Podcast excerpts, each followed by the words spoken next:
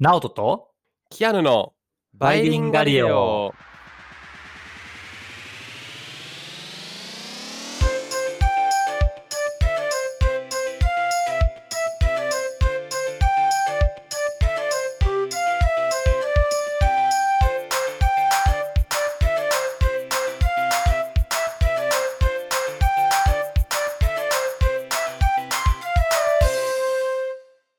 はい、始まりました。バイリンガリオです。チャンネル登録よろしくお願いします。お願いします。Hello everyone. いや、年末ですよね、もうね。12月。もう12月ですか。いや、もう今年、なんか半分ぐらいなかったですよね。ほぼほぼ。確かにね、家にずっといたしね。てか、もう僕、今年出社というか、そういうのしてないから、なんかもう、ずっと家にいたから、ああ、見てる景はい色はあんまり変わらずだから。確かに。いや、もう、ね。あっという間です。本当に毎年、あもう1年経ったのかって、なんか紅白見るたんびに思うんですけど、今年は、うん。なんか本当に2ヶ月しか経ってない気分です。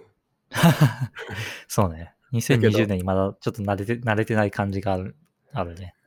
ですけど、まあ、そうですね。寒くなってきましたし、もうあれですね、いろいろ、なんか今年をまとめる時期になりましたよね。音楽番組とかもいろいろ。ああ、そうなのね。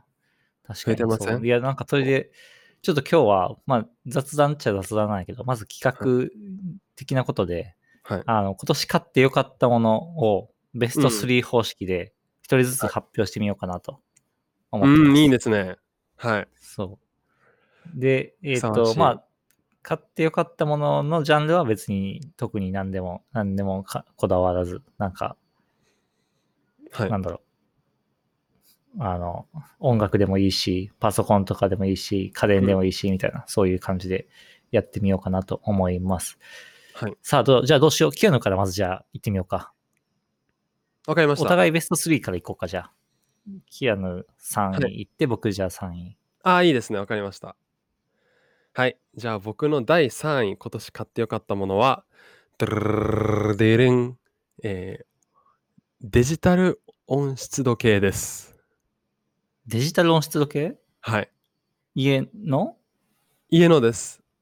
へあのえ。ー音質時計って普通にまあこうあのなんでしょう画面でこうやってあの見えるようなものもあると思うんですけど、あのそのデジタルってつけたのはこれただそのその時の温度と湿度をただ表すあの表示するだけではなくてあの、うんうんうんまあ IoT と連動して使えるやつなんですよこれ。へえ。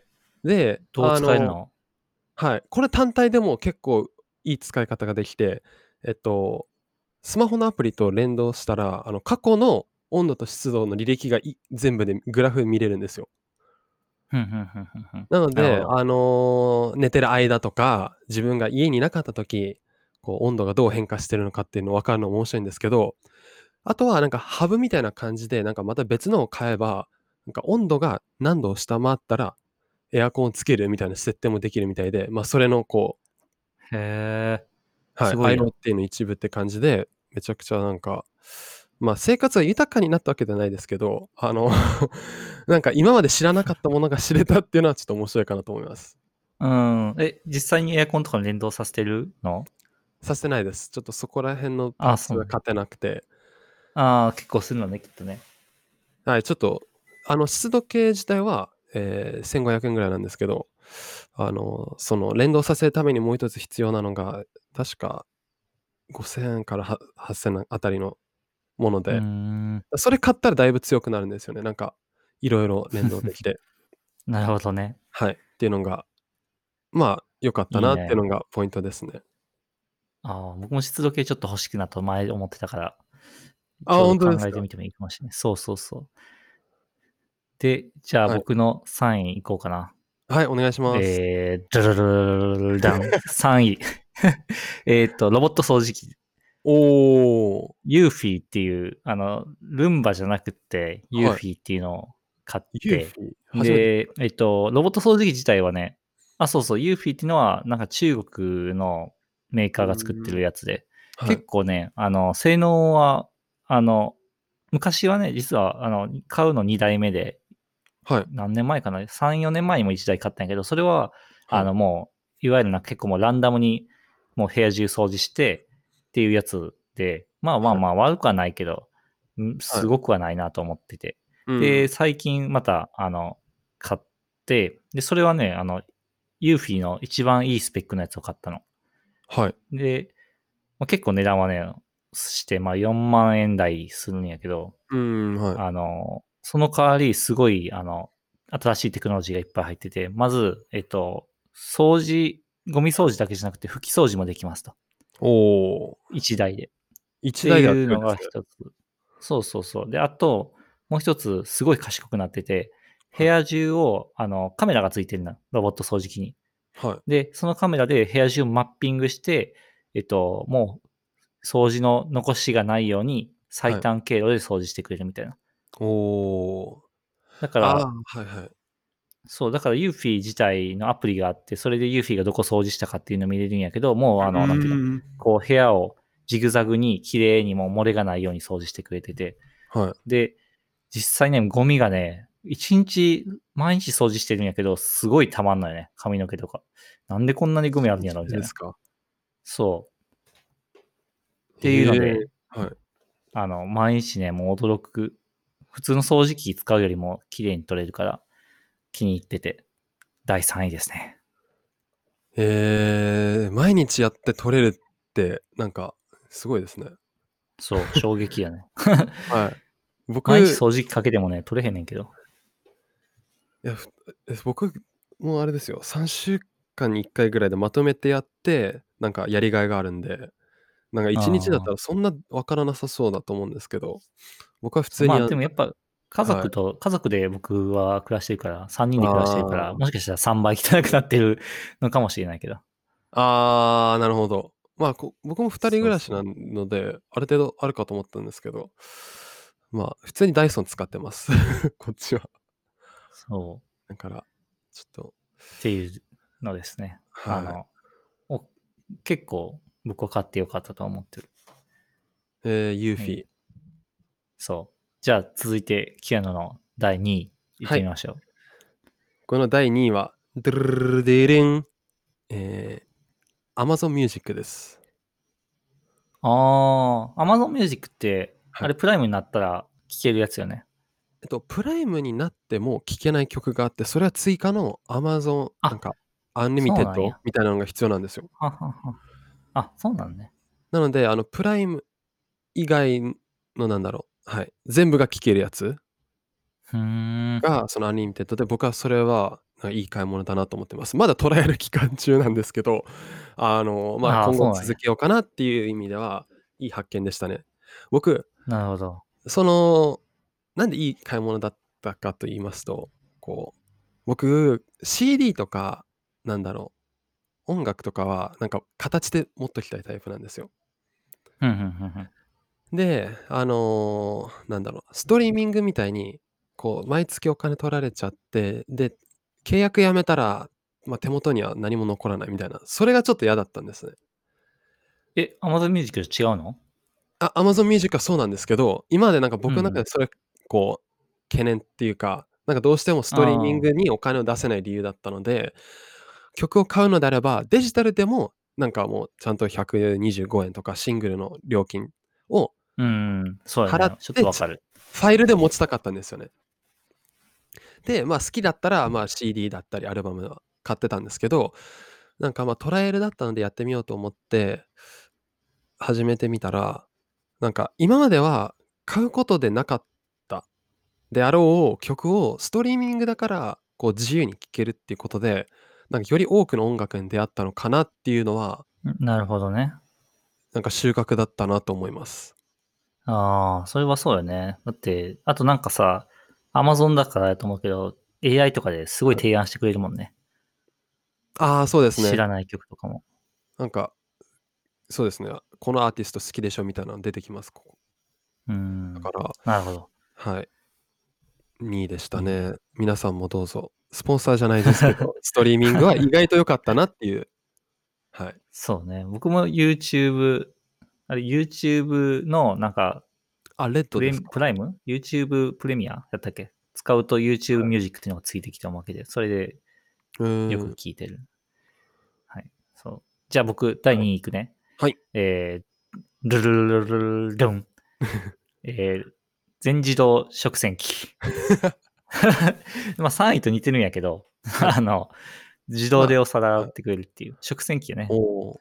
はい。そうそう。で、これも結構大きいのを買って、はい。で、あの、置いてて、まあまあまあ、食器洗う時間が短くなってすごい助かるかな。1日1回か2うーんはい回回す感じで。はい。やっぱ食器洗いって毎日するしさ、時間もかかるし結構大変なんやけど。時間取られますね、だいぶ。そう。はい。で、食洗機は、あの、自動でやってくれるっていうのもまあ当然ないけど、人間がやるよりも水使う量少ないし、あと、綺麗にしてくれるから、そう、もうこれでいいやんと思って、ずっとこれを使ってるかな。もしかしたら元取れるんですかね、水道代でいつかは。それは無理じゃない？結構高いし。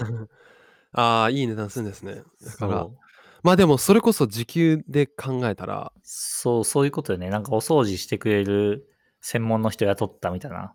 うん。だから自分の時間が、例えば分からんけど、1時間1000円とか、まあひはい人によって違うと思うけど、そういう風に考えると、あの、元は取れるんじゃない？ものを多分、今年の4月ぐらいに買ったから、多分。ちゃんと数えてないけど、元取れてる気はしてる。なんとなく。日数かける皿洗いの時間で。そうそうそうそう。へえだってもうお皿でポンポンポンって入れちゃえば、で、スイッチ押したら綺麗になってるしね。洗うときって、あの、うんなんでしょう。こう、ある程度落としてからいなきゃいけないんですか？その具みたいなの。ああ、そう、なんか大きいゴミだけは洗わないといけないから。でもそんなのうん1個のお皿につき5秒でできるから。ああ、そうですよね。えじゃあ、あの、そうそうそうなんかカレーとかは、のルーとかもいいんあですか、カレーのルーはね、無理かもしれない。ああ。事前に結構もう、カレーのルーとか、まあでもお皿についたカレーのルーってこと？あ、それはあの、水でルーだけ洗わないといけない。うーん、なるほど。カレーの鍋は多分手で洗わないといけないかもしれない。ああ、確かに。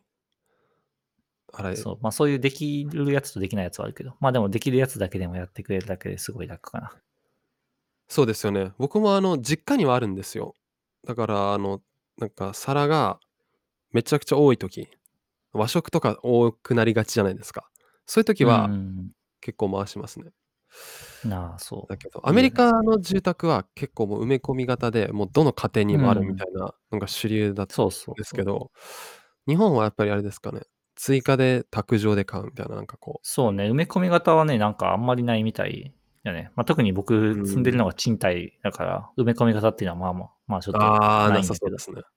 そうそう。っえー、て感じです。じゃあ、キアの第1位いきましょはい。僕の第1位は、ドゥルルルルルルデルン。生ゴミ処理機、てってれ。ー。ああ、そはれ気になってんのよね。え、本当ですかそう。生ゴミの結構多くて。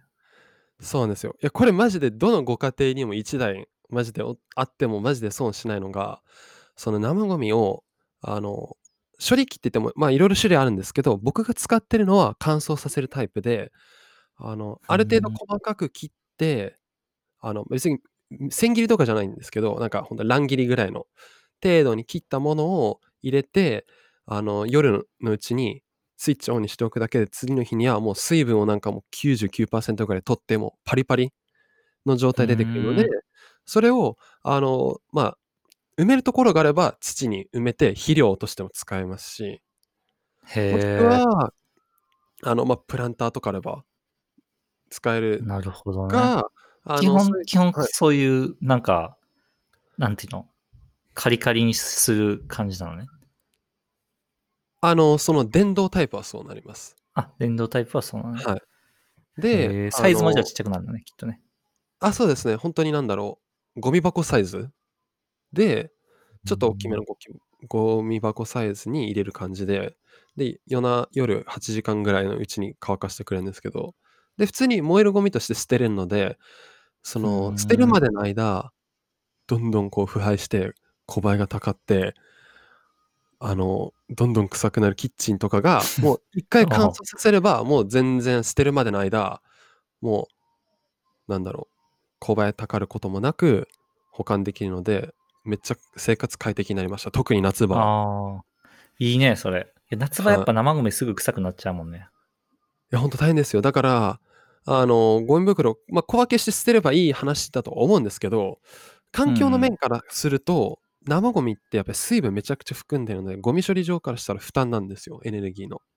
なるほど。だから、よく市からの助成金が出てて、乾燥したゴミを出す。もしくは、えっと、電動じゃないタイプもあって、それは、あの、家の中でコンポストみたいな感じで埋めるタイプもあるんですけど、うーん。それを使って、あの、ゴミの量を減らしてくださいっていうのが、まあ、主流ですかね。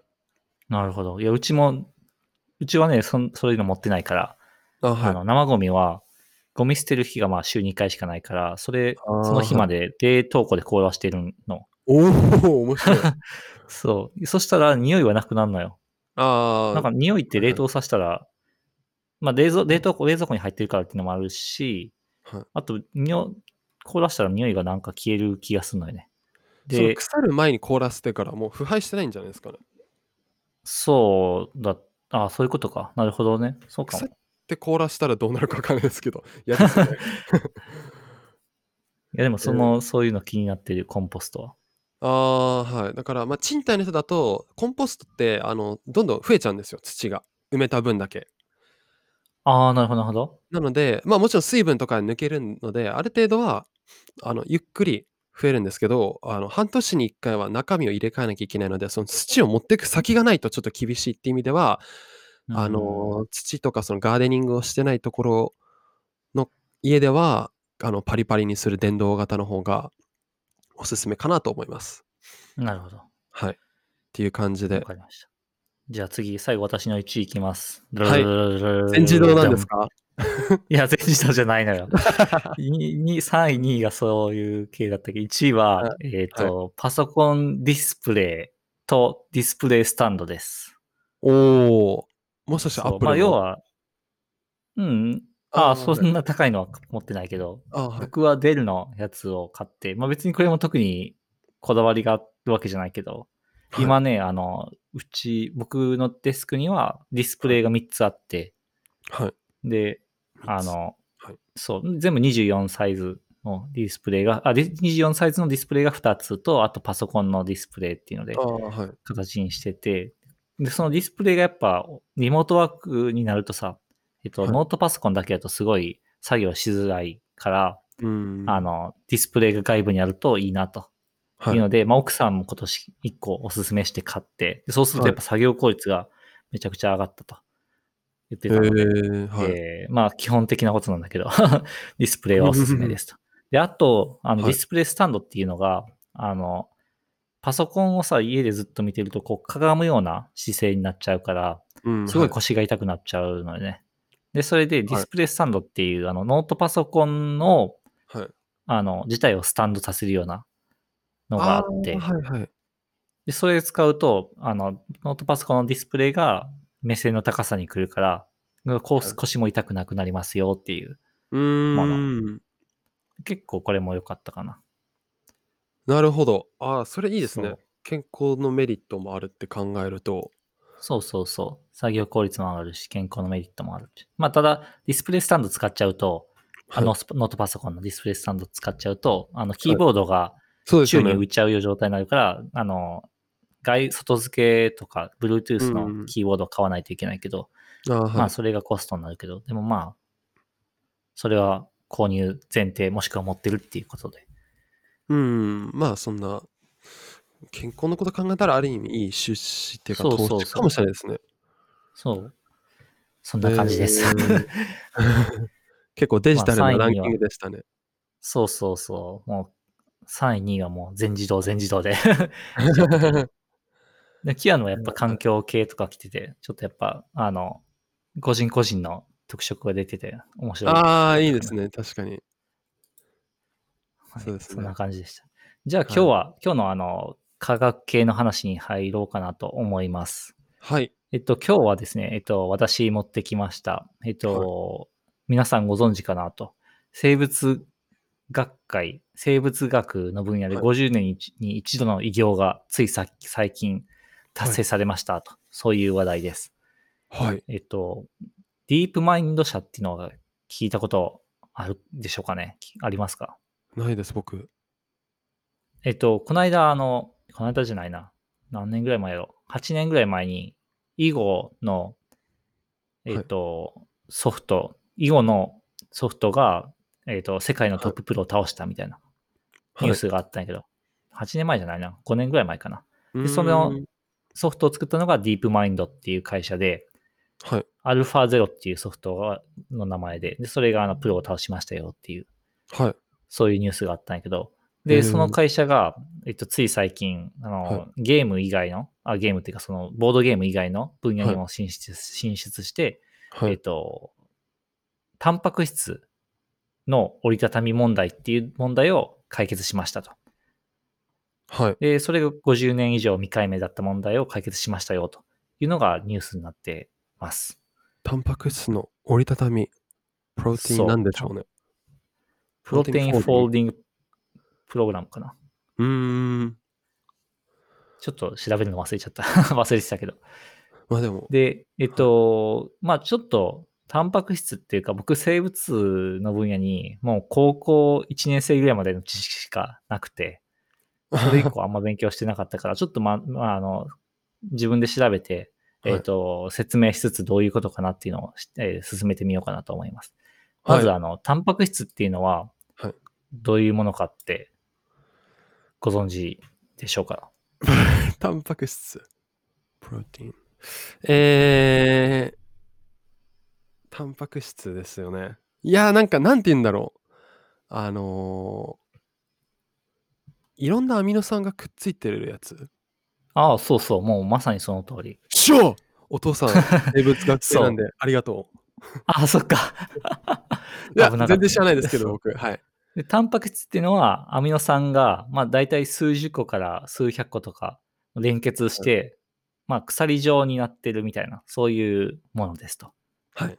で、えっと、タンパク質自体は、まあ、そういう鎖みたいな形になってるんだけど、もう合成というか作られた瞬間っていうのは、ただのまあ線状になってたりとか、はい。あの、鎖状のだらんとした構造になってるんだけど、はい。あの、まあなんかよ、あの、水分子とか、そういうのと作用すると、えっ、と、タンパク質ごとにはい決まった構造を取るということらしいです。つまり、まあ、はいあの、作られた瞬間は、はいあの、ただの鎖だけど、それがあの、なんだろう、水の中に入ったら、もうぜ絶対に決まった構造を取りますと。でそれが結構複雑な構造をしてて、えっ、と、まあ、キアヌにはちょっと事前に画像、こんなの今日使うからって送ったんやけど、ああ、これがこれですまあ、皆さんはアルファフォートで検索してもらうと、あの、タンパク質が、あの、折りたたまった構造が見えると思うので、もしもしよかったらそれを見ていただけると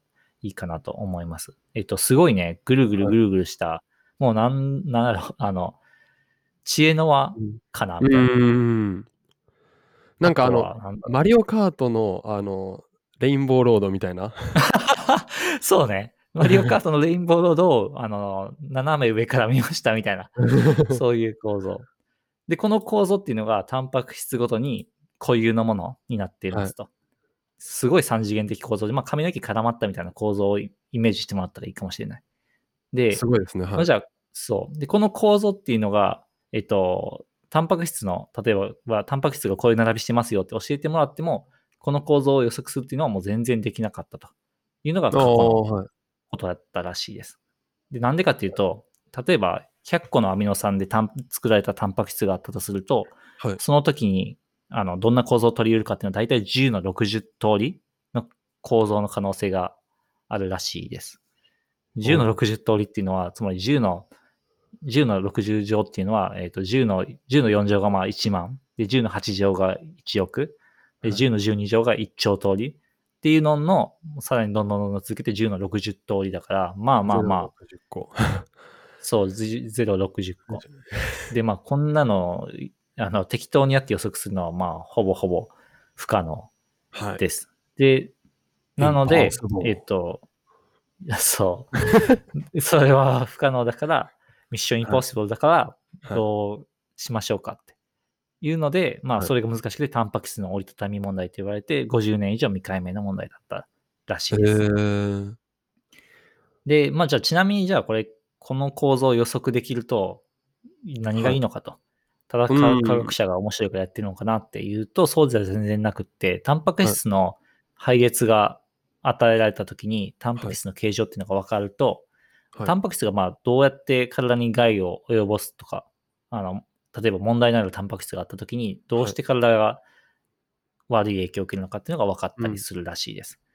で、はい。他にも、あとタンパク質が折りたたま、間違って折りたたまって発病しちゃう病気とかもあるらしくて、うーん。えっ、と、そういう病気の解明とか治療に役立てるのではないかと考えられています。